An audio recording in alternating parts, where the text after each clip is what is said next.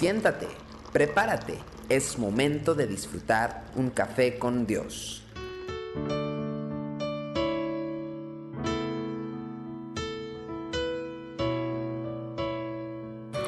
Una vez más, bienvenidos a Café con Dios. Quiero compartir con usted Hechos capítulo 4, versículo 29 y 30. Y ahora, Señor, mira sus amenazas y concede a tus siervos que con todo denuedo hablen tu palabra, mientras extiendes tu mano para que se hagan sanidades y señales y prodigios mediante el nombre de tu santo Hijo Jesús. Todas las personas que nos hemos identificado con Cristo y que hemos decidido servirle en todo lo que Él manda, eh, de seguro vamos a enfrentar diferentes tipos de persecución en nuestra vida. Y esto es tan cierto como que el sol sale cada mañana. Una gran nube de testigos de todos los tiempos dicen que la persecución es parte del precio que debemos pagar por seguir al Hijo de Dios. No solamente esto, sino que en abundantes pasajes bíblicos y en especial del Nuevo Testamento se nos dice que vamos a sufrir por causa del Evangelio. El hecho es que no somos del el sistema de este mundo ni nos conformamos a sus parámetros. Al igual que una sustancia extraña en nuestros cuerpos, el mundo busca expulsar todo aquello que no es de sí mismo. La cuestión clave para nosotros entonces no es si vamos o no a sufrir, sino cuál debe ser nuestra actitud frente a las dificultades.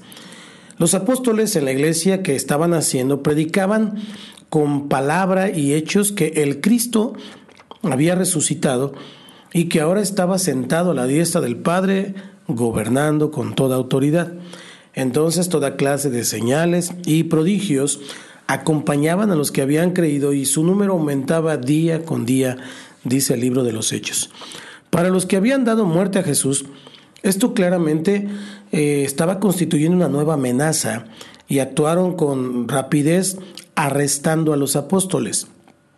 Al soltarlos, los amenazaron prohibiéndoles que predicaran en el nombre de Jesús.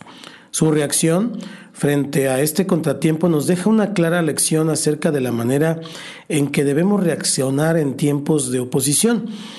En la mayoría de los casos que yo he conocido, cuando las personas están en dificultades, realmente se obsesionan por encontrar alguna manera de eliminar esos problemas. Sus oraciones van todas en una sola dirección y dicen algo así como, Señor, te pido que me saques de esta situación o que quites esta dificultad de mi camino, etc. Pero note que los apóstoles no oraron de esta manera. Entendían que la oposición era parte del llamado más bien pidieron a Dios que les diera fidelidad en medio de la tormenta. Es decir, su preocupación era que en medio de la persecución ellos no fueran infieles a Cristo. Tenían una vocación que era proclamar las buenas nuevas del reino. La amenaza del Sanedrín hacía peligrar esta misión que les había sido encomendada.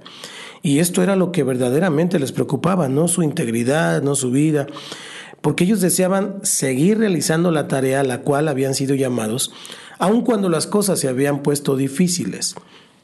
En medio de esta determinación de seguir adelante sin importar las circunstancias, pidieron a Dios no solamente que les diera de nuevo coraje, sino que Él confirmara la obra de sus manos por medio de señales y prodigios.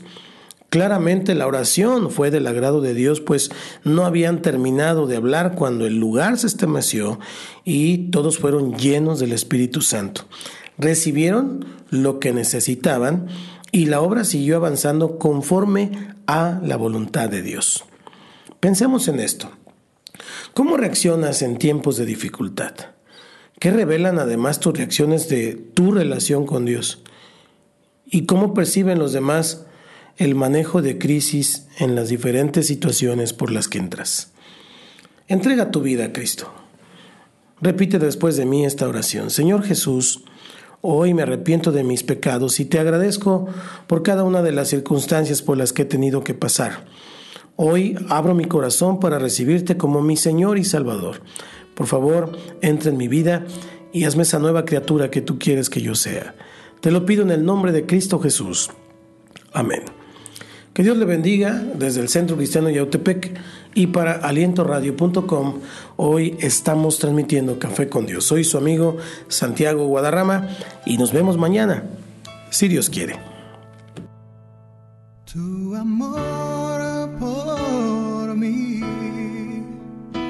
es más dulce que la miel y tu misericordia es nueva cada día. Tu amor por mí es más dulce que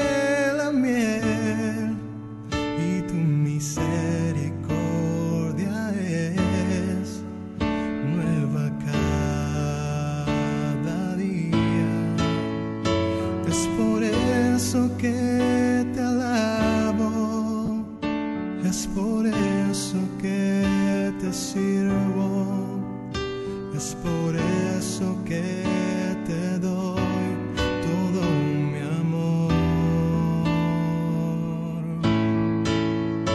Es por eso que te alabo, es por eso que te sirvo, es por eso que te doy todo mi amor.